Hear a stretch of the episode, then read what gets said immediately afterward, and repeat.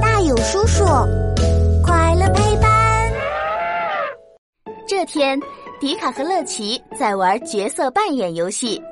只见乐奇用一条小毯子把自己裹得紧紧的，趴在地板上扭来扭去。迪卡，猜猜我在扮演什么动物？嗯，是条小虫子。不对，不对，再猜。乐奇扭动得更起劲儿了，他似乎想往前爬，但是手和脚都被裹在毯子里，于是只能在原地左扭扭，右扭扭。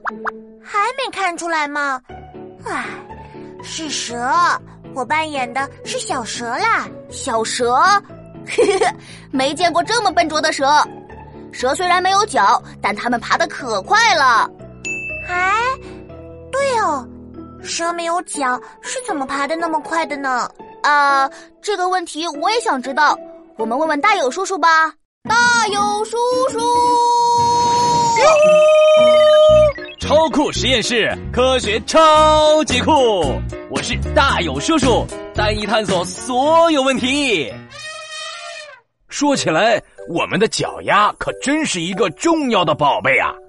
想一想，你是不是用脚滑滑板车，用脚跑来跑去，有时候还穿上小雨靴，用两只脚丫啪嗒啪嗒踩小水坑玩？嘿嘿。不过呀，我们知道，有些动物是没有脚的。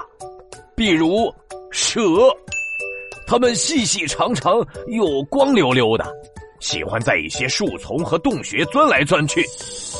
哦，沙漠里也有它们的身影呢。